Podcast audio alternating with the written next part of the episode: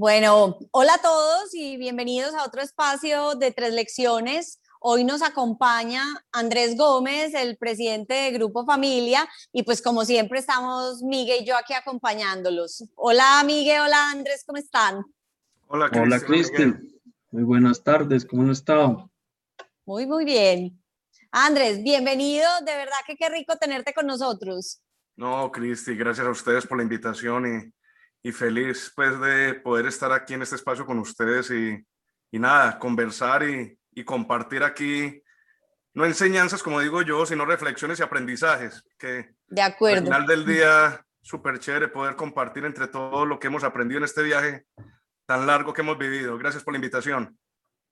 Súper, bueno, y yo conozco a Andrés porque Andrés y yo pues trabajamos juntos un buen tiempo. Eh, nos conocimos hace también variados años y nos volvimos a reencontrar en, cuando yo estuve pues en Grupo Familia y fuimos compañeros, luego Andrés fue mi jefe ahí un, al final y la verdad trabajamos muy rico juntos y Andrés tiene una carrera muy chévere que quiero que nos cuente y les cuente a todos cómo ha sido esa trayectoria y cómo llegaste, Andrés, a donde estás hoy. Uy, Cristi, pues sí, no, efectivamente pues compartimos, compartimos experiencias en muchas cosas y, y de mi carrera, a ver, ¿qué les puedo compartir rápidamente? Yo tengo una formación de base de ingeniero, yo, yo tuve una formación de pregrado de ingeniero mecánico y cuando me gradué como ingeniero mecánico, como casi todos los que estudiamos algún tipo de carrera técnica, nos encanta la tecnología, nos encantan los retos técnicos.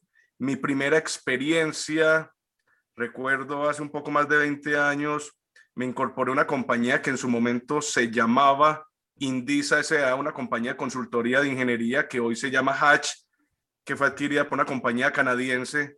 Y recuerdo tremendamente porque eso era para mí un parque de diversiones, aplicando todo ese conocimiento de ingeniería, conociendo industrias de todos los sectores, colores, sabores, desde la cementera, desde alimentos, desde el consumo masivo, desde, en fin, todo lo que se puedan imaginar. Entonces, todo lo que me movió, todo lo que me movía a mí en ese momento eran los retos, sí, técnicos, retos altísimamente técnicos. Luego tuve la oportunidad y, fui invitado a ser parte de la compañía de la que hoy tengo la responsabilidad de liderar, el Grupo Familia, donde me invitaron a, a ser parte también de unos equipos técnicos de desarrollo de proyectos, de mejoramiento continuo, y a mí eso me apasionaba tremendamente, en donde obviamente la, la tecnología hacía un vínculo muy cercano con, con, la responsabilidad que yo tenía, pero empecé a vivir un, un, proceso, un, un, viaje muy bonito a través de, de esta organización, en donde la organización me permitió crecer y me retaba al mismo tiempo y empecé a viajar por diferentes procesos, responsabilidades, proyectos, iniciativas de todo tipo hasta que hace aproximadamente unos 3, 4 años la compañía me da una inmensa responsabilidad de liderar completamente la organización y en donde ya los retos técnicos que en, las organizaciones siempre han existido y siempre van a seguir existiendo, por lo menos desde mi responsabilidad, ya los retos son más, yo los he calificado más adaptativos. O sea, hoy el pareto de mi tiempo y de mi energía, de mi esfuerzo, es a, a enfocar toda mi atención en resolver los, los, los, retos humanos, los retos de equipo, los retos de creación de equipo, los retos de, de, de cómo las personas se empoderan de la tecnología para resolver los retos, pero eso es lo que me ha, me ha dado la oportunidad de, de, crecer mucho esta organización y en donde eso es a mí finalmente lo que me apasiona. A mí, hoy mi, una de mis grandes pasiones es enfrentar esos retos adaptativos y de lo que hay detrás de las personas y cómo puede uno acompañar a los equipos a enfrentar esos retos que todos los días cualquier organización tiene que enfrentar. Andrés, ¿en, en qué año, en qué época llegaste a, a trabajar al Grupo Familia?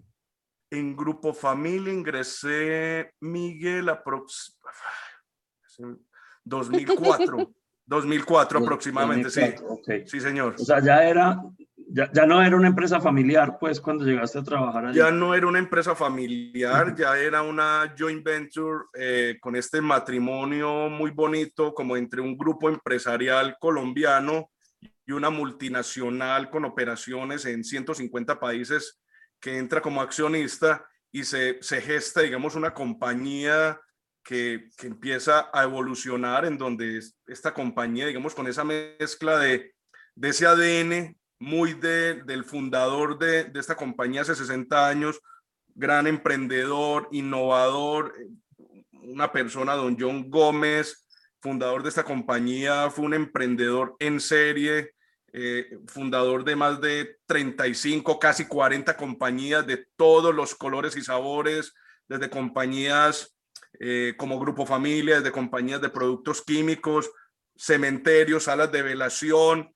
eh, colchones para dormir mejor. Como don John, de hecho, tenía un dicho que él decía, en algún punto de la vida, tarde o temprano, tú llegarás a mí decía él. Entonces, entonces yo una persona y emprendía y muchas cosas le salieron muy bien, muchas no, fue parte de los fundadores de Cartón de Colombia, en fin, tiene una historia tremenda y digamos que él con ese gran ADN de emprendimiento creció, creció muy bien en Colombia y hace 30 años, a través de su liderazgo, él busca esa, ese, ese vínculo con esta compañía multinacional porque él ya se sentía corto para seguir creciendo en, en Grupo Familia. Y entonces llega esta compañía sueca y le impregna una gran cantidad de capacidades a esta organización, que es lo que le permite a Grupo Familia comenzar a crecer en Ecuador, en Perú, en República Dominicana, en Chile, en Argentina, en Bolivia, y empieza a generarse un conglomerado mucho más grande hasta lo que es el día de hoy. Y, eso es una historia que ha viajado y que ha vivido esta compañía durante los últimos 30 años exactamente, Miguel. Qué bien. Y otra, otra pregunta que me surge oyéndote, eh, oyendo tu descripción de tu, de tu experiencia. Hiciste mucho énfasis varias veces en que arrancaste a trabajar con retos técnicos y que ahorita estás trabajando con retos adaptativos.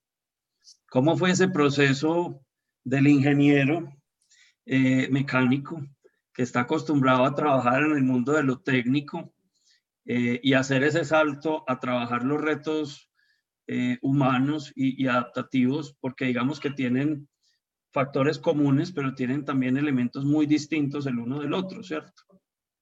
Sí, Miguel, mira, de, cierta forma los retos técnicos, y lo voy a hipersimplificar, la, la tecnología usualmente viene con un manual, ¿cierto? Exacto viene con un manual, viene con una guía, viene de hecho con un, una lista de, de, fallas, de cómo la solucionarías en caso de que falle. Los retos adaptativos, que son los retos o los cortocircuitos de las dinámicas naturales que hay entre los equipos y las personas y cómo juntos podemos entregar más que en, desde la individualidad, viene sin manual. Y a mí esto pues fue un reto gigantesco desde lo personal. Esto me retó, me retó a entender, me retó a, a, comprender, a buscar acompañarme por personas que habían vivido este proceso.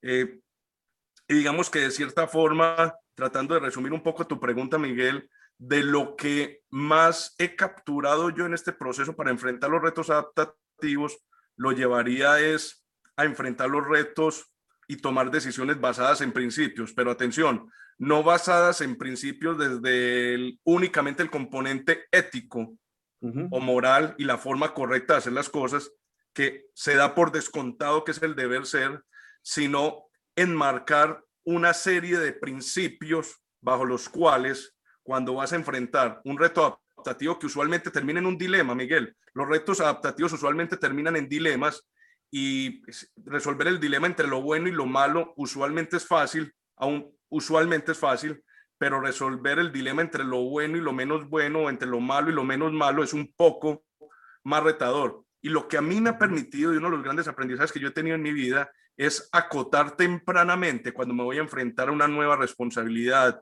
a un nuevo proyecto, aún en la vida personal, mi, mi marco de principios. Y yo, pues aquí estoy hablando de algo bastante íntimo. O sea, yo tengo detrás de la hoja del cuaderno por allá apuntado cuáles son esos principios rectores con los cuales voy a tomar siempre las decisiones. Y hay que acotarlos porque pueden ser miles, pero tienes que acotar tus principios básicos. Y, y cuando, cuando tienes esos principios declarados y se los declaras a tus equipos y se los declaras a tu equipo, es muy poderoso. Porque cuando llegas en ese dilema de decisión, acudes a tus principios, es muy retador, pero sobre todo te permite algo que a mí en el largo plazo me ha, me ha funcionado muy bien, es que te permite mantener coherencia. la coherencia de las cosas y sobre todo, sobre todo, te evita, te evita ese, ese, ese demonio interno de el remordimiento. Hubiera hecho esto diferente. No, no, no. Si actuaste basado en tus principios, sé coherente. Tu equipo te va a acompañar en esa coherencia van a haber cortocircuitos, pero eso va a generar una alineación tremenda. Y sobre todo yo he, visto que cuando actúas basados en principio, la coherencia emerge, evita remordimientos y se genera una atracción cultural supremamente grande para ir solucionando miles de dilemas y de problemas adaptativos que te vas a enfrentar todos los días, Miguel. Sería un poco como, acabo de resumir en dos minutos un poco de los retos técnicos que compra cualquier televisor, motocicleta, viene con su manual de instrucciones. Las personas no vienen con manual, las personas vienen sin manual y el mejor manual es la declaración de principios y eso te permite navegar muy bien los retos adaptativos que vas a vivir con esas personas. Sí, es que digamos que los retos técnicos, los ingenieros estamos muy acostumbrados a que al final del día pues hay una fórmula y la fórmula tiene una solución, ¿cierto? Una única solución. Exactamente. En cambio, los retos humanos son multivariados pueden tener múltiples soluciones y pueden tener múltiples formas de resolverlo. O sea, no hay un solo método que aplique igual para todo el mundo.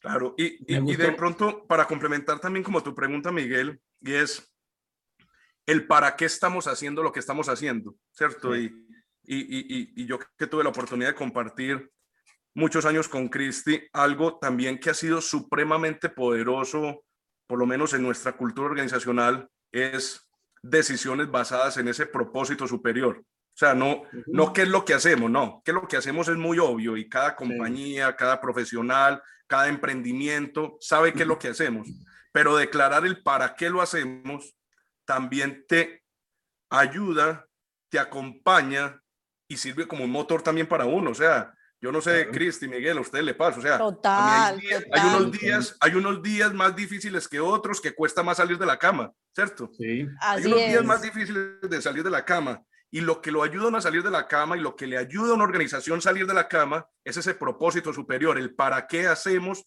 lo que hacemos e instalar eso, instalarlo y suena, suena medio como, como, como manipulador, pero no, es, es instalarlo, es llevarlo y generar la catarsis, la introspección de, oiga, si yo no hiciera, y si esta compañía no hiciera lo que le corresponde hacer, ¿qué sucedería? Y, le, y, me voy a permitir inclusive como compartirles una, una, pequeña anécdota que a mí me permite como tratar de transferirles eso. O sea, yo les conté de que mis primeros años en esta compañía fueron muy alrededor de ese mundo técnico y tengo un recuerdo, eso a mí me marcó durante, pues me ha marcado siempre, había un operario al frente de una línea de conversión que se llamaba Miguel. Él ya se retiró de la compañía, se pensionó de la compañía. Y en algún día visitando el piso de producción, esta compañía produce eh, artículos de higiene y de aseo para de consumo masivo y son líneas de producción gigantescas, complejas, con altas tecnologías, de altísimas velocidades. Había una línea de las tantas líneas de producción que tiene esta organización que estaba detenida y yo entré al salón de producción y le dije, Miguel, ¿qué está sucediendo con la máquina? Y este tipo caminaba de un lado al otro, caminaba de un lado al otro, reparando una pieza con la, con la cabeza abajo. Y Miguel, Miguel, ¿pero qué está pasando? Porque la máquina está parada. Me jefe, jefe, qué pena de pronto no ponerle mucha atención, pero, pero es que si yo no arranco rápido esta máquina, mañana va a haber una señorita que va a tener que ir al colegio y no va a tener el producto disponible. ¿Usted se imagina, jefe, el día tan horrible que va a vivir esta niña? Oiga, y yo decía, impresionante. O sea, o sea, él, él, no, él no estaba empecinado en tener que solucionar el problema de la máquina para, para ponerla en funcionamiento. él, sabía que había alguien el día de mañana que si él no hacía bien las cosas, iba a pasar un mal día, un mal momento, y eso a mí me generó una conexión muy especial de, oiga, yo necesito que en esta compañía hayan otros 5.500 Migueles pensando preocupados que si no hacemos lo que nos corresponde, alguien mañana, un, una persona de la tercera edad, un padre de familia, una mamá, un bebé, una señorita, no sé, una, una, una, una madre cabeza de familia no va a tener necesariamente un buen día y nosotros no podemos permitirnos eso. Y esa introspección genera una cultura y genera, pareciera muy romántico, Miguel Cristi, pero es súper tangible y ayuda a movilizar tremendamente las organizaciones para qué hacemos lo que hacemos y por qué lo tenemos que hacer muy bien, ¿cierto? Es súper poderoso. Andrés, y una cosa que yo quería preguntarte, pues eso quería como que aclararas, porque al menos la forma como lo contaste suena que esos retos adaptativos te llegaron fue ya cuando estabas en la presidencia, pero realmente los retos adaptativos tú los estás enfrentando desde mucho rato antes.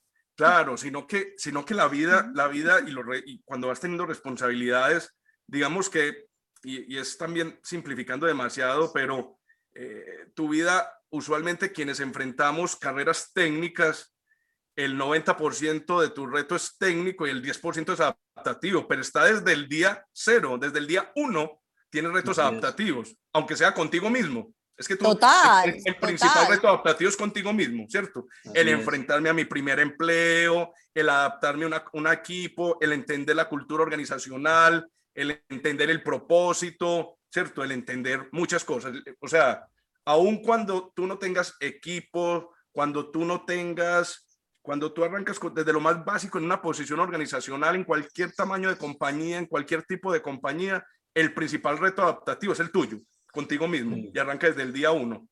Pero luego empiezas de que tú ya haces parte de un equipo, eres responsable por un equipo, eres responsable de un grupo de equipos, eres responsable por una organización, la magnitud del reto adaptativo obviamente va creciendo. Pero Cristi, totalmente de acuerdo, o sea, el reto adaptativo para Andrés Gómez no comenzó hace dos años o hace tres años. El reto adaptativo de Andrés Gómez comenzó desde el día que tocó, que, que firmé mi contrato laboral. Ahí arrancó mi reto adaptativo, ¿cierto? Y desde eso vengo desarrollando, pero entiendo es el, como que me gusta mucho como la forma en que lo aproxima. No, no es que tengas que tener una mega responsabilidad organizacional para decir ya es el momento del reto adaptativo, el reto con las personas o con los equipos. No, no, no, no. Arranca desde el día uno, ¿cierto?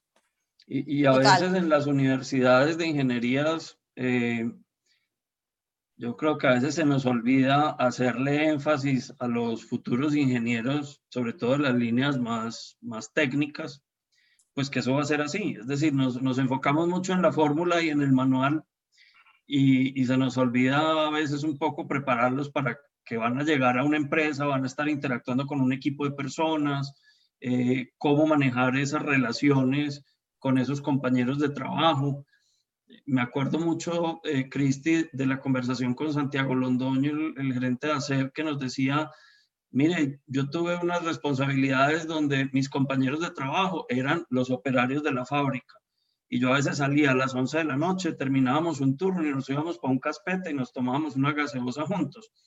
Y, y tuve que entender que eso era muy importante dentro de mi responsabilidad de la compañía y dentro del trabajo que tengo. Entonces, eh, yo, yo creo que ahí tocaste un punto que es bien, bien importante y es por más ingeniero o por más técnico que uno sea en su formación, el factor humano siempre va a estar eh, necesariamente presente y hay que desarrollarlo. Y me gustó mucho lo que dijo Andrés, que no es solo el humano del otro, sino el de uno mismo. Eso me parece súper potente también. Bueno, entonces, Andrés, pues ya que entendimos un poquito ese contexto de tu carrera, entonces el tema que, que vamos a hablar hoy, que es sostenibilidad, o sea, sostenibilidad e innovación, arranquemos entonces con esas lecciones. A ver, Cristi, de pronto, para compartir de pronto como un par de reflexiones, eh, cuando, cuando tuve pues como la maravillosa oportunidad de que, de que ustedes me invitaran a este conversatorio, tú me decías sobre qué nos quisieras conversar o compartir. Y digamos que una, una o no, dos de las cosas más importantes eh, de las cuales digamos que hoy nos sentimos muy orgullosos y que yo personalmente en, en, en mi trayectoria he detectado que genera más rédito es esa, es esa, ese gran ADN alrededor de la innovación como un, vector de crecimiento de las organizaciones. Y atención, una innovación no como esa creatividad puntual, esa chispa de una idea que a nadie se le ha ocurrido eh, anterior, sino esa capacidad permanente y sobre todo algo que en una organización como la nuestra la hemos incentivado. Esta es una organización que es pues, altamente innovadora, altamente innovadora y, y sobre todo, como ahorita le, le, compartí a Miguel, esta es una organización fundada hace 60 años. O sea, esto es una... Eh, eh, alguien, alguien me lo decía, Andrés, es que eh, Grupo Familia es una, una organización legacy. Legacy es porque análoga desde su fundación y que tiene que vivir un proceso muy retador de mantenerse vigente, mantenerse al frente, transformarse digitalmente y ser líder al mismo tiempo. O sea, tiene que hacer todo en uno, a diferencia de pronto organizaciones que tienen los mismos retos, salvo que no nació hace 60 años, sino que nació en la era digital. Entonces, hay, uno, hay uno menos que tiene que enfrentar. Entonces, de cierta forma, gran parte de la, digamos, dentro de la plataforma que hemos declarado en esta organización, la innovación es una capacidad competitiva supremamente profunda, pero la hemos entendida no como la innovación únicamente que se refleja en lo que finalmente tocan nuestros consumidores, nuestros productos, ni nuestras soluciones, no.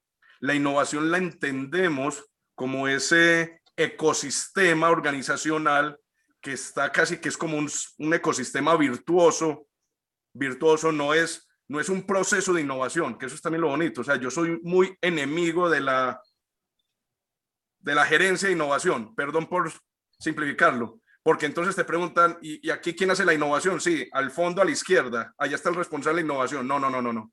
Aquí la innovación está democratizada, democratizada y eso es supremamente poderoso, pero democratizar la innovación requiere mucho trabajo, requiere mucha coherencia, que ahorita hablamos de la coherencia, requiere herramientas, requiere propósito, requiere enfoque, requiere generar una cultura que, que orbite alrededor de la innovación y que recientemente, de hecho, esta compañía está buscando cuando ya generó un nivel de madurez importante, porque eso nunca termina. O sea, la innovación no tiene punto final. Eh, estamos incursionando, que yo creo que en algún momento se lo compartí a Cristi, estamos tratando de eliminar el modelo FUBU, for us by us, ¿cierto? O sea, no, no, no, venga, ya abramos las fronteras de la compañía, abramos las fronteras de la compañía e invitemos y conectémonos con el ecosistema de innovación externo para que nos acompañen a enfrentar los retos. O sea, ya hay muchos que han vivido este proceso, ya hay muchos que ya han cometido estos errores. Eh, venga, conectémonos diferente, pero decir esto posiblemente es mucho más fácil que implementarlo, porque la implementación de la innovación dentro de las organizaciones desde la democratización, desde la conexión con el ecosistema, desde que sea un tema que está instalado en absolutamente toda la organización, en todos los procesos. Aquí no hay innovación únicamente o de producto o de proceso, o sea, aún las áreas administrativas, los procesos transaccionales, los procesos de relacionamiento con proveedores o clientes están en todo momento en modo innovación. Y eso es lo que le ha permitido a esta compañía mantener un liderazgo de sus marcas, de sus categorías. Es una compañía, en, el año 2020 esta fue una compañía que estuvo en el top 3 de compañías en el país como las más innovadoras en Colombia. Y atención, eso, eso competimos, y entiéndame bien la palabra competir con empresas 200 y 300 veces más grandes, ¿cierto?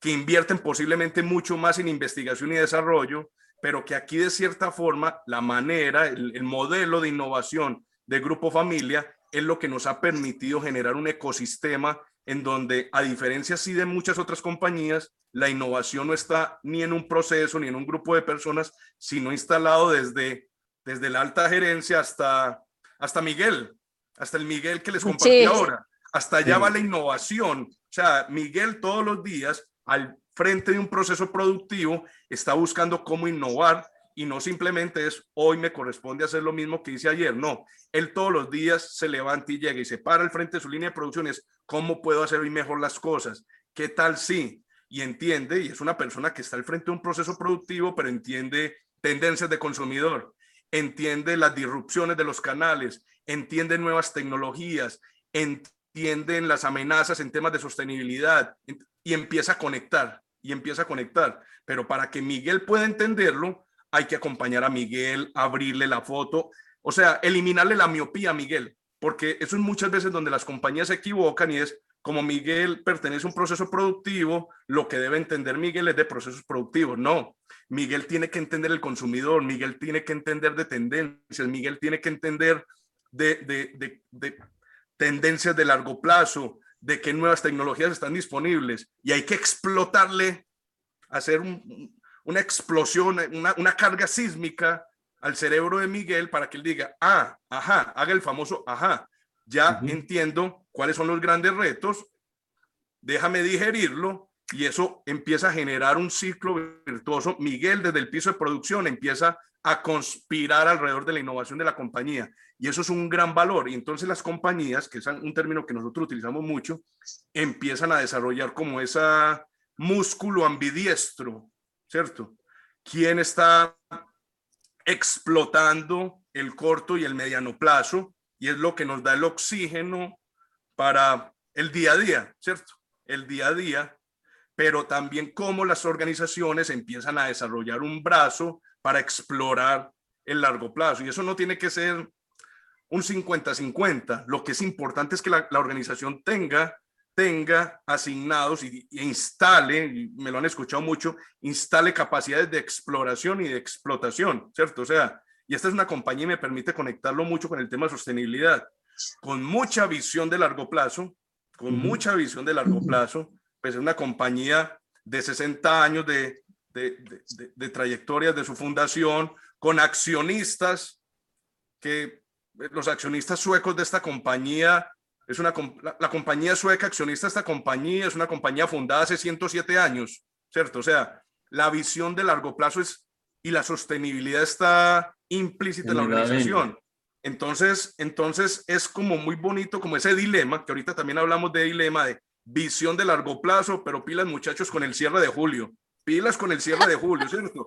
Es, es, ese, es ese balance de largo plazo y, también al, final del día parte los retos adaptativos que, que, tenemos que vivir los líderes es cómo no nos perdemos del rumbo sorteando los retos tan inmensos que tiene el corto plazo. Y esta pandemia fue una, fue una muestra de eso. O sea, la crisis que absolutamente todos vivimos desde lo personal, familiar y organizacional a raíz de la pandemia, ¿quiénes, quiénes han sido capaces de capitalizar las grandes oportunidades que en el mediano y largo plazo genera una, una pandemia. Al final del día es muy, es una gran disrupción que vivimos absolutamente todos y es cómo sorteamos los retos tan inmensos que una pandemia ofrece en el corto plazo. O corto plazo ni siquiera es de días, corto plazo es de un par de años, tres años, pero sin perder el rumbo de la visión de largo plazo. Y eso yo creo que es uno de los, de los buenos balances, ese balance de, de largo y de corto plazo,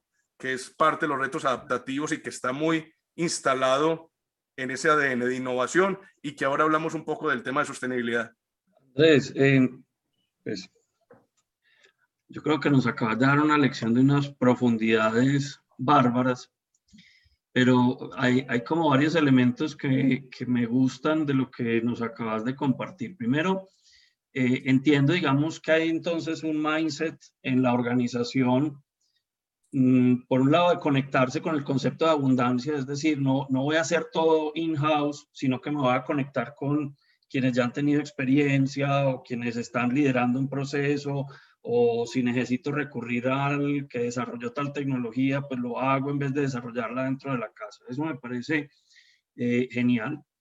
Segundo, esto de, de, no tener áreas de innovación eh, estaba tratando de hacer memoria a ver si, si había sido eh, Carlos Ignacio Gallego Juan Carlos Mora el que habló de eso, no me acuerdo, pero eh, a alguien más se lo, se lo había escuchado en una de nuestras conversaciones, que me parece espectacular, pero es un reto grande, porque como vos decís, pues eso implica uno montar en ese, en ese tren desde la alta gerencia hasta el operario de, de la fábrica, siendo un modelo pues que funciona, pero, pero obviamente eh, eso se dice muy fácil, pero en la práctica trae grandes retos. Y, y, y, no, y no, te imaginas, Miguel, las discusiones, y entiéndame muy bien la palabra discusiones porque es súper constructivo y también he conocido casos de súper exitosos de organizaciones con, que no, no, no quiero estigmatizar de que es que una gerencia de innovación como ahorita le decía, no opera, no. Son modelos diferentes y conozco organizaciones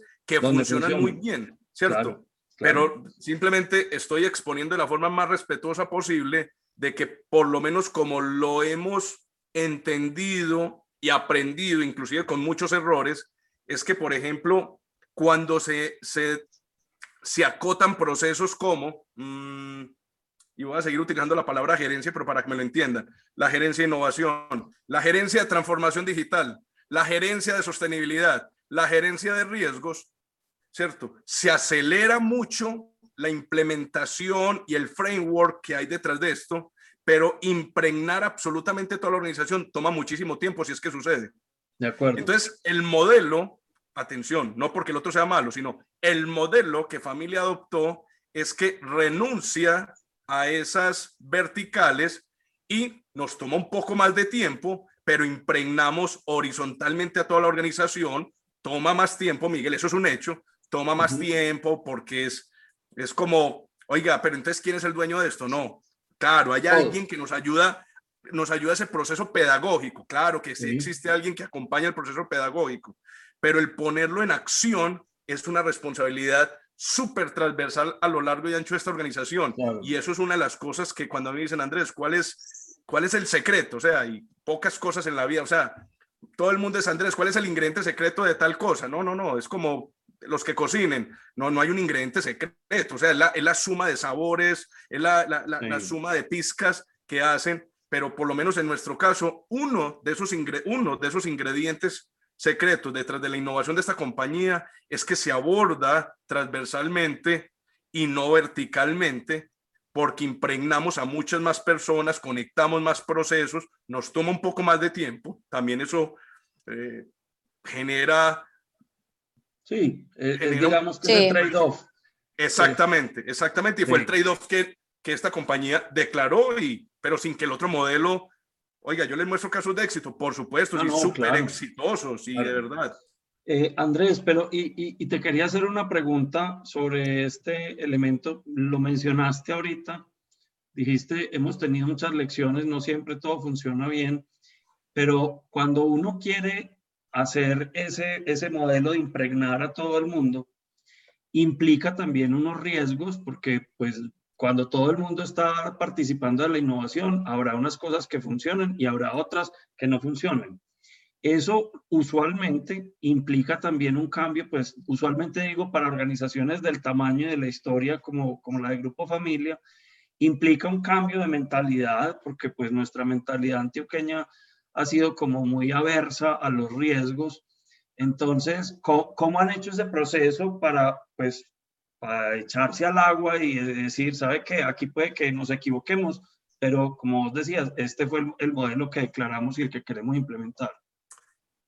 Mira, y, y, yo creo que me das pie para de pronto como compartir un poco como de lecciones aprendidas en ese sentido. O sea, yo creo que parte como de, de no, no castigar el error, no castigar el error, pero lo que sí castigamos muy fuerte es el no aprendizaje. El no aprender, claro. El no aprender, o sea, o sea Total. Como, se le digo yo al equipo, o sea, aquí castigamos el, dolo, el dolo, el dolo se castiga, o sea, no, el dolo no es negociable, o sea, es porque querías equivocarte, eso no es negociable, ¿cierto? El dolo, repetir el error, se castiga y no haber aprendido, se castiga.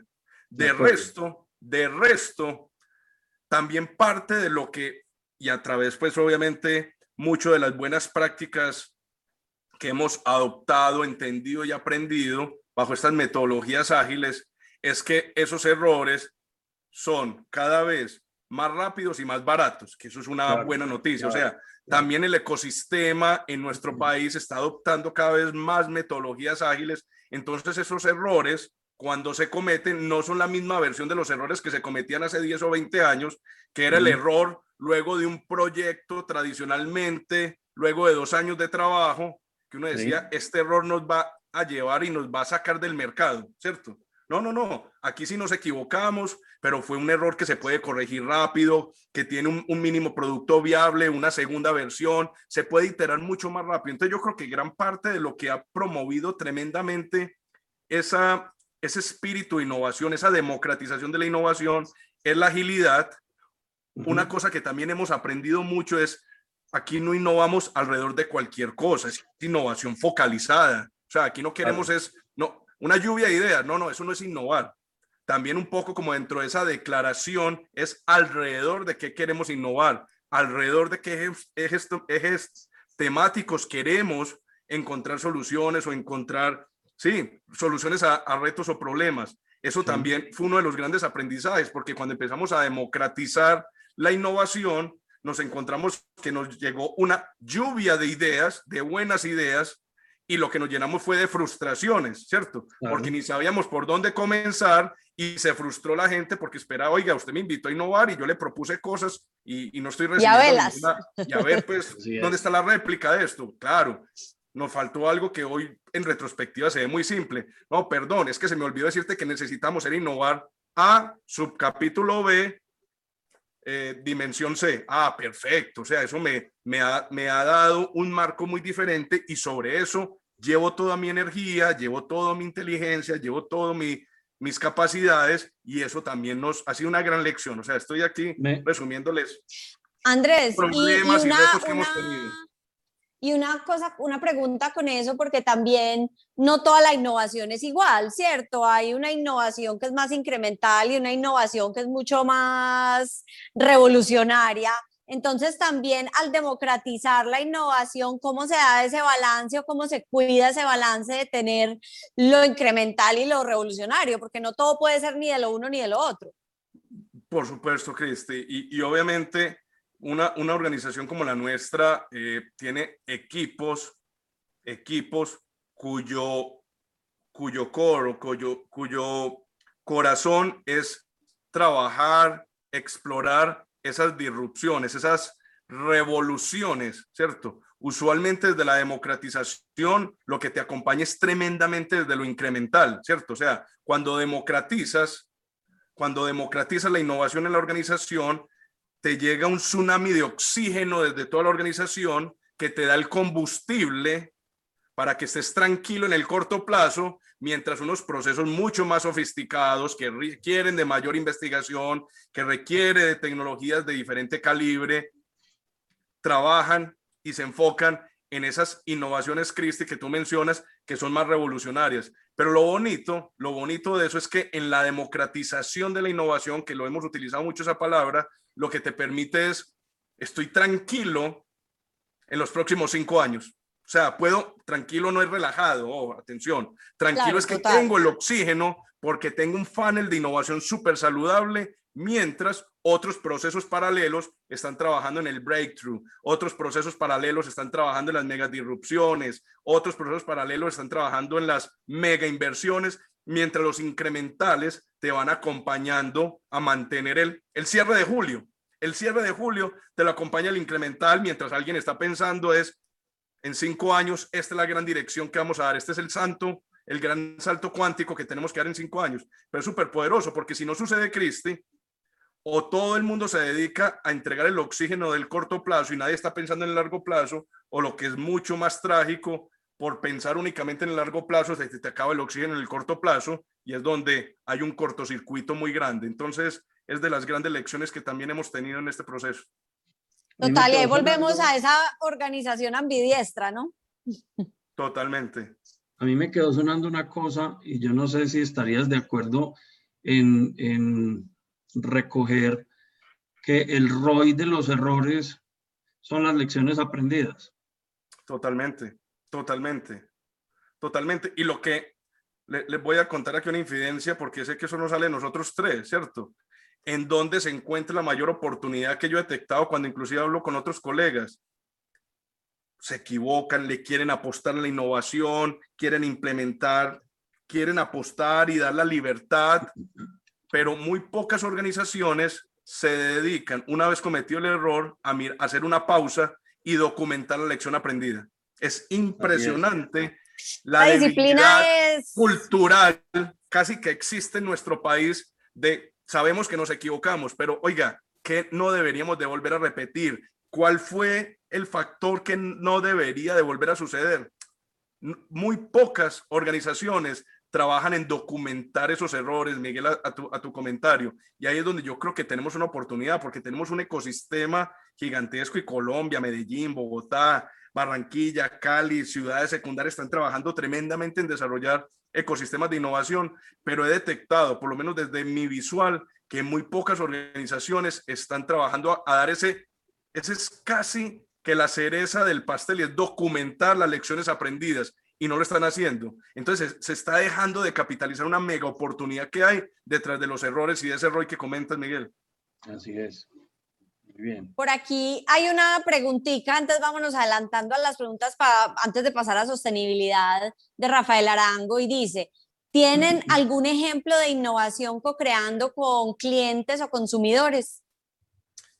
Eh, sí, tenemos varios casos, tenemos varios casos. Eh, que puedo comentarles? A ver, por ejemplo, por ejemplo, algo muy chévere que nos pasó hace un par de años. Esta es una compañía, insisto, es una compañía de consumo masivo. Nosotros llegamos y una, digamos, de, de nuestras mayores obsesiones es estar presente en absolutamente todos los puntos de venta. O sea, cualquier consumidor de este país, independiente por donde esté caminando, debe toparse con nuestros productos. Y eso es una obsesión. Y este es, este es un país muy extenso, o sea, este es un país de un millón doscientos mil kilómetros cuadrados, con más de mil municipios, con un componente rural muy importante, con muchos canales de distribución y el que tu portafolio esté presente en todo el país, en todos los municipios, en todos los canales es un verdadero reto. Pero nos encontramos que había una gran oportunidad y gracias a eso llegamos con un proceso de co-creación de que no es lo mismo el portafolio que debe estar presente de nuestros productos en una tienda de barrio que está cerca a una escuela, a un colegio, una universidad, que el portafolio de productos que debe estar en una tienda de barrio que está al frente de un hospital, ¿cierto? Nosotros lo que estábamos buscando era armonizar la presencia de nuestros productos en absolutamente todos los puntos de venta. Y estamos perdiendo una grandísima oportunidad de hacer una segmentación porque cada punto de venta, aunque todo es muy importante, el, digamos, el, la tipología de ese ecosistema que, que, orbita alrededor de los puntos de venta es muy variada. Es diferente un, un barrio en una comuna popular de, de, la ciudad de Medellín, a un centro comercial de la ciudad de Bogotá, o a una tienda, como les decía ahora, eh, en la cabecera de un barrio, al frente de un hospital o al lado de un colegio. Oiga, las personas que orbitan alrededor de ese punto de venta están buscando sí tus productos, pero no exactamente el mismo producto. No exactamente el mismo producto porque depende de eso. Y digamos que ese entendimiento del, pues, en, los términos de, de, marketing que, que Cristi maneja muy bien, el, el, el, shopper, el shopper, palabra super fancy, el shopper va y busca, pero no necesariamente muchas veces encuentra lo que está necesitando y se genera una frustración en el viaje de compra. Y eso lo logramos en una co-creación que hicimos con unos aliados comerciales que nos abrieron los ojos y nos permitieron innovar en el modelo de llegada al mercado, decir, podemos tener una mejoría. Y la mejoría fue tremenda y eso nunca lo habíamos visto. Y, y, perdón, y, fue, y partió, y partió de, un, de, de una humildad que había que reconocer. O sea, oiga, nadie sabe más de lo que nosotros hacemos que nosotros, ¿cierto? Eso, parte de la, eso es uno de los, de los retos que tiene la innovación, ¿cierto? O sea, usualmente y más compañías de alta trayectoria dicen, ¿quién más puede saber de café que una compañía que lleva 100 años produciendo café? Y lo bonito de la innovación es abrir y ser humilde de aproximar yo te puedo acompañar en este reto, ¿cierto? Pero ¿quién eres tú? Un emprendedor que te pueda acompañar esto. Y nosotros lo, lo aprendimos, lo aprendimos y tenemos muchos casos como esos, Cristian, donde cada vez estamos abriendo las posibilidades y eso parte de un ejercicio de confianza muy grande. O sea, también parte de lo que hemos aprendido en este ejercicio de innovación es que usualmente las relaciones, tristemente en estos países latinos, parten de la desconfianza, parten de la desconfianza. Y como parten de la desconfianza, el trabajo arduo es construir una relación de confianza si queremos dar un salto cuántico en ese tema, en co-crear, en innovar, en, en, en, buscar aliados, la relación se tiene que fundar desde la confianza, porque si no va a haber un desgaste impresionante en cómo paso de la desconfianza a la confianza. No, no, no, base cero confianza y desde ahí construimos. Y eso Eso requiere un esfuerzo muy grande organizacional, pero que eso, la verdad, gracias a esa co-creación, Cristi Miguel, hoy estamos siendo capaces de innovar mucho más rápido. Esta compañía hace cinco años, el 5% de las ventas venían de productos de innovación, hoy el 17% de las ventas de esta compañía viene por productos de innovación. Ha sido un, un salto cuántico, cuántico en ese sentido y se ha podido realizar gracias a que cada vez estamos más conectados con el ecosistema y no dependemos exclusivamente de las capacidades internas de la, de la compañía.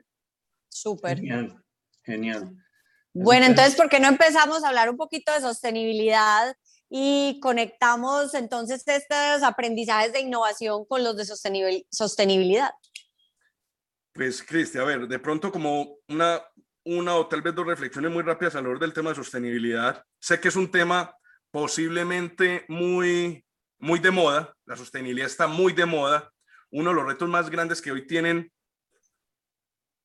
no sé, cualquier organización de cualquier color y sabor es cómo la sostenibilidad se vuelve parte de su modelo organizacional. No es, un, no es una característica, no es un atributo, no es responsabilidad social, empresarial, no es filantropía corporativa, que eso nació mucho desde la filantropía corporativa, las fundaciones sin ánimo de lucro. No, la sostenibilidad, creo yo, llegó a nuestro país y a nuestros países como una evolución supremamente grande.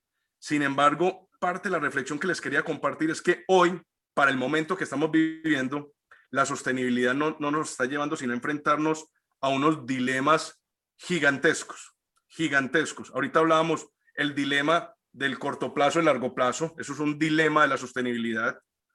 El dilema, como, como el, el, el dilema de, de, de, de, lo, de la inversión que hay detrás de la apuesta genuina en temas de sostenibilidad, como, como lo leí en, en, en, un libro hace algunos meses, siempre el costo de la última pieza fabricada de forma no sostenible va a ser infinitamente más bajo que el costo de fabricación de la primera pieza sostenible, ¿cierto? O sea, nada, o sea, el, el qué, el motor de combustión que lleva un proceso de optimización claro. y de mejoramiento continuo durante 100 años que tenemos hoy disponibles en cualquier vehículo comercial va a ser infinitamente más bajo cualquier motor de combustión que el primer motor que funcione con agua. Estoy inventando cualquier con hidrógeno. ¿cierto? Con hidrógeno, gracias. Entonces, entonces claro, ese, ese salto, ese salto del costo es lo que muchas veces hace que las organizaciones y los líderes se enfrenten a un dilema del corto plazo, largo plazo, el dilema de la inversión que hay que hacer sobre eso, la presión que tienes de tus accionistas, porque también es una cosa que tienes que enfrentar. Todos y todos los que están conectados y los que estamos aquí en este conversatorio, si preguntara quiénes están comprometidos con la sostenibilidad, estoy seguro que Miguel, Cristina, Andrés y todos los que están conectados levantan la mano. Pero atención, ningún accionista de ninguna compañía baja la vara independiente de su nivel de compromiso con la sostenibilidad. No lo baja. Segundo, cada vez los gobiernos buscan transferirles más responsabilidades en temas de regulación, en temas de sostenibilidad a las compañías con las inversiones que obviamente hay detrás de esto. Pero tercero, ningún consumidor ni ningún cliente está dispuesto a pagar por la sostenibilidad. Somos el banco más sostenible del hemisferio occidental. ¿Estás dispuesto a pagar más por, por, por cada retiro que haces en un cajero de este banco más sostenible del hemisferio occidental? No. Te aplaudo que seas súper sostenible, pero, pero a mí no me vas a cobrar más por un retiro de tu, de tu cajero por el hecho de que seas muy sostenible, ¿cierto? Entonces, parte de la reflexión que les quería compartir de pronto en estos minutos finales es qué reto tan grande tenemos para enfrentar la sostenibilidad cuando ni los accionistas bajan las expectativas, porque obviamente estamos en un entorno de altísimos riesgos y cuando países como los nuestros son de altísimo riesgo, los retornos esperados también son muy diferentes a países más predecibles, más estables. Entonces no, no, no se bajan las expectativas de nuestros accionistas, hablamos del gobierno y ningún consumidor está dispuesto a pagar ese, ese, ese premium price, como, como le dijo sí. en, en su libro, ¿cierto? El, el, el, el, el, el green, el green premium el Green Premium que habla Bill Gates en su libro, que sería como ese sobrecosto en caso de que quisieras consumir un megavatio de energía full sostenible con cero emisiones de CO2 o de efectos de gases de invernadero al medio ambiente, nadie está dispuesto a pagarlo. Entonces, ¿dónde aparece el dilema, Miguel Cristi? En el verdadero compromiso que tienen las organizaciones como la nuestra de autoexigirse para estar comprometidos. O sea, ¿Qué es lo que significa? Si ni el consumidor, ni el gobierno, ni tus accionistas cambian las expectativas por el tema de sostenibilidad, ¿qué le implica a las compañías como la nuestra el verdadero compromiso con la sostenibilidad? Elevar, elevar el desempeño para poder invertir en el tema de sostenibilidad. Y eso es algo que por lo menos en esta organización de la cual yo hago parte, una cultura, un ADN que hemos trabajado muy fuerte es no no estamos contentos con los mínimos resultados que debemos de entregar. Necesitamos más, necesitamos más. Pero ese necesitamos más, atención, no es caprichoso, no es caprichoso. Es un necesitamos más porque necesitamos ese delta para poder invertir en temas de sostenibilidad, en para poder financiar ese sobrecosto que tiene el primer motor de hidrógeno. Necesitamos ese desempeño superior de la organización para absorber, para absorber los sobrecostos del verdadero compromiso que tiene, que tenemos alrededor de la sostenibilidad. Y eso genera, volvemos a un tema adaptativo, un tema organizacional, ¿cierto? En donde las métricas se elevan mucho más, pero sobre todo que genera un impacto muy profundo en, en entregar más, y ojo con esa palabra, no de forma caprichosa, no porque simplemente Andrés nos está exigiendo más. Es súper bonito el ciclo virtuoso que se genera cuando las personas de una organización entienden que ese, ese desempeño superior, la compañía lo reinvierte o es para poder apostarle genuinamente a ese viaje de largo plazo que significa la sostenibilidad. Y es un reto, o sea, es un reto para, para evitar la tentación de devolverse. O sea, es que si, no, si, no, si, la, si la organización no se desempeña de manera nosotros lo llamamos mentalidad de stretch, de forma superior, la tentación, cuando después de esa línea de producción de Miguel salga el motor de hidrógeno y miremos los costos, alguien le diga, el supervisor diga, no, no, no, no, no, devuélvase al motor de combustión, que eso está muy costoso, ¿cierto? no, lo bonito es que Miguel dice, sí, jefe, tranquilo, fui capaz de hacerlo más eficiente, fui capaz de eh, absorber esto. Si lo hacemos de esta manera, va a ser o del mismo costo del menor costo y nos va a permitir compensar y tener un compromiso alrededor de eso. Ahí es donde se genera algo supremamente bonito y donde el verdadero compromiso de la sostenibilidad va a aparecer. Oíste, Andrés, y has mencionado eh, pues, un elemento que me parece que tiene un impacto bien grande. Eh, y que todavía no lo has mencionado, y es el siguiente. Cuando uno lidera una organización del tamaño pues, de Grupo Familia, que tiene cuántos colaboradores hoy en día? 5.000. 5.360 colaboradores.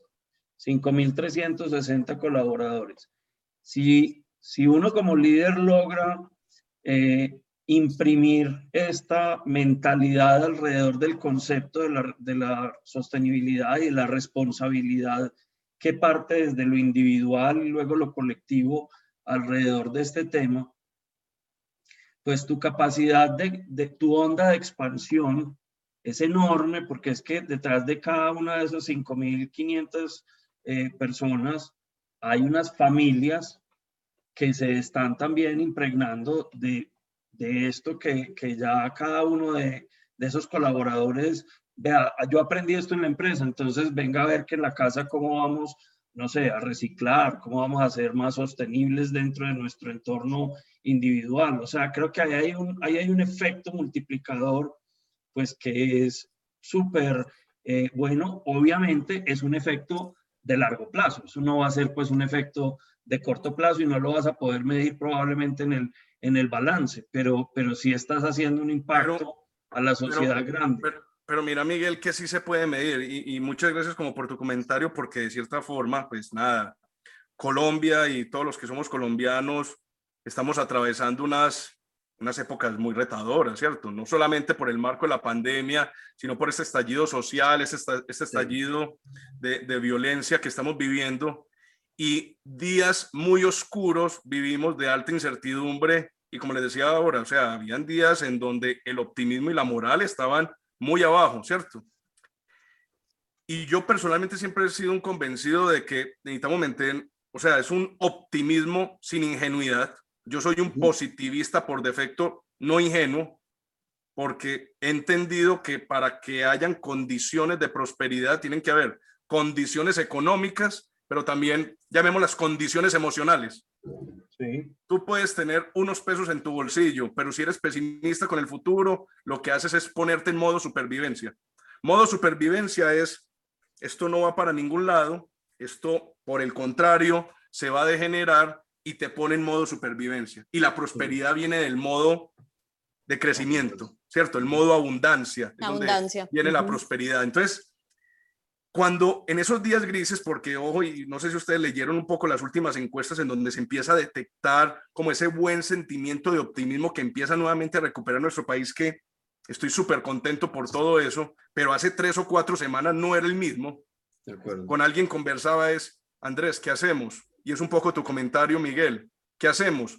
Hablar con mi familia, hablar con mi equipo y hablar con los empleados de la compañía. Esa es mi labor, ¿cierto? O sea, de resto es trabajo de Biden, de resto es trabajo de Duque, de, es trabajo de ellos. Mi responsabilidad es hablar con, con, con, este grupito de personas pero también detectamos que en la medida que yo hablaba con mi familia, ellos hablaban con sus amigos, que cuando yo hablaba con, con ustedes, ustedes luego hablaban con su familia y tú empiezas a impactar positivamente Así es. lo que nosotros llamamos por, por, fuera de las fronteras de la organización, ¿cierto? Porque cada ser humano que viene a esta organización y ve una organización innovadora, respetuosa, basada en principios, que piensa en el largo plazo, que se exige en el corto plazo, ¿cierto? Que es coherente, que le apuesta, que es responsable con el medio ambiente, que, que, que, que tiene un propósito superior porque se preocupa el para qué le pasará a esa señorita el día de mañana que no pueda tener mis productos. Ese, esa persona, es, ese caballero, esa señorita que está conectado a esta compañía, luego de su tiempo de trabajo con esta compañía, va y pacta otro ecosistema. Y eso no lo podemos nunca perder de vista, Miguel. O sea, y a veces subestimamos de que quién somos nosotros para cambiar el país. Todo, todo. O sea, ¿qué necesitamos? Granulometría. Necesitamos mucha granulometría, conversar mucho. O sea, y, muchas veces a mí me entristece mucho de que las personas subestiman el impacto que pueden generar en 10 personas. Andrés, pero yo qué puedo hacer? Tengo cinco amigos. Hoy no dejes de hablar con esos cinco amigos. No Impáctelos a ellos. Con esos cinco amigos. O sea, no vas a perder nunca esa oportunidad tan única. Imagínate lo que tú dices, Miguel, el, el, el efecto amplificador y exponencial cuando tú vas impregnando una cultura, formalismo, disciplina, buenos valores, creación de sociedad, devolvemos, economía circular, invertimos, venga, esto somos unos buenos ciudadanos y eso que me corresponde. Cuando yo regreso a mi casa, me debo de comportar como buen ciudadano. Y ese padre de familia, ¿qué le va a enseñar a sus hijos? A ser buenos ciudadanos. y eso empieza a generar y ese es el, ese es el camino, o sea, no hay otro Miguel. Alrededor de, de, todo esto que ha venido sucediendo, yo me encontré con una frase del, del Dalai Lama que me encanta, que resume eso que acabas de mencionar, que dice, cuando usted se sienta que es muy pequeño para generar un cambio en la sociedad, recuerde lo que sucede cuando trata de dormir con un mosquito. Entonces, hombre, ¿qué, qué puede haber más, más, pequeño que un mosquito? Está buenísimo. Con un mosquito bailando. Venga, yo le, venga, yo le cuento la noche que puede pasar con eso, ¿cierto? Eso está buenísimo. Muy bueno, muy buena la acotación, Miguel bueno, si quieren, entonces les propongo, vamos recapitulando las lecciones mientras le damos tiempo a la gente para más preguntas. Ya veo que hay unas, pero entonces eh, hagamos el resumencito y vamos a las preguntas. Entonces, hablando pues con Andrés de sostenibilidad e innovación, yo lo resumiría en tres grandes temas. Desde el punto de vista de la innovación, primero la importancia de esa innovación democratizada sin perder de vista el balance del largo y del corto plazo. Y ese largo y corto plazo, no solo desde el resultado de, o el cierre de julio versus dentro de cinco años, sino también esa innovación incremental versus esa innovación un poquito más revolucionaria o breakthrough o, disruptiva, como la quieran llamar. Entonces, eh, en eso resumiría como la conversación de, innovación, en ese abordarla de manera transversal. Desde la sostenibilidad me gustó mucho como lo enmarcaste alrededor de un dilema, Andrés, y decías, venga, es que eh, es un dilema muy grande por ese tema de costos que es complejo y me encantó la, el ejemplo de, bueno, es que el, el último o el motor de combustión hoy, el costo versus el primer motor de hidrógeno, pues va a ser diametralmente diferente, pero eh, porque el otro le lleva 100 años de ventaja en optimización. Entonces, para poder enfrentar ese dilema ante el reto que ni el gobierno, ni los accionistas, ni los consumidores bajan las expectativas, pues es clave subir la vara en la organización para elevar el desempeño y poder invertir en esas iniciativas.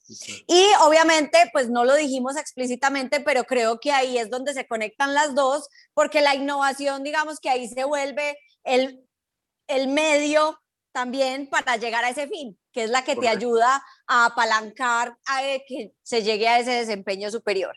Y todo eso en un tercer, no quiero dejar por fuera la tercera, que fue lo último que estábamos hablando, que es ese efecto amplificador y exponencial que todos tenemos cuando de verdad tenemos ese compromiso detrás de la eh, sostenibilidad que es ese círculo virtuoso donde de verdad todos podemos tener impacto. Entonces lo resumiría en esas grandes tres lecciones. ¿Me faltó algo importante, Andrés? No, no. De pronto, más como nota de pie de página, eh, la evolución en la vida que vamos teniendo alrededor de los retos adaptativos que parten desde el primer día en que tomamos una iniciativa de ser parte de algo, ¿cierto? Total. y que es el reto con otros y con uno mismo. Exactamente. Yo quisiera recoger también una ñapita eh, que pasó ahí como de medio bisnésimo aquí. Eh, y es el tema de la coherencia, me pareció muy, importante. O sea, el, cuando uno tiene los principios claros, la, la, importancia de la coherencia. De hecho, cuando empezaste a hablar de, del tema de coherencia, eh, me, me, hiciste reír porque es que me acordé de una persona con quien trabajé hace unos años que tenía un dicho molestando, pero que, que tiene mucho sentido, que decía, hay que ser consistentes hasta con el error.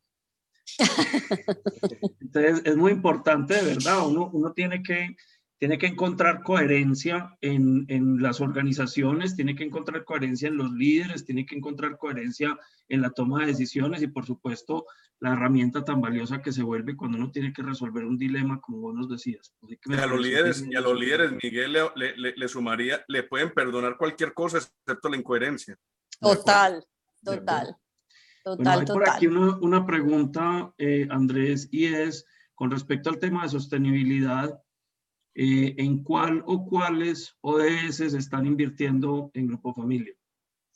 Mira, de, entre esos objetivos del desarrollo sostenible tenemos un, un, grupo de objetivos, ¿cierto? O sea, es muy amplio el abanico. Nosotros hemos declarado una estrategia de sostenibilidad acotada como en tres principios básicos.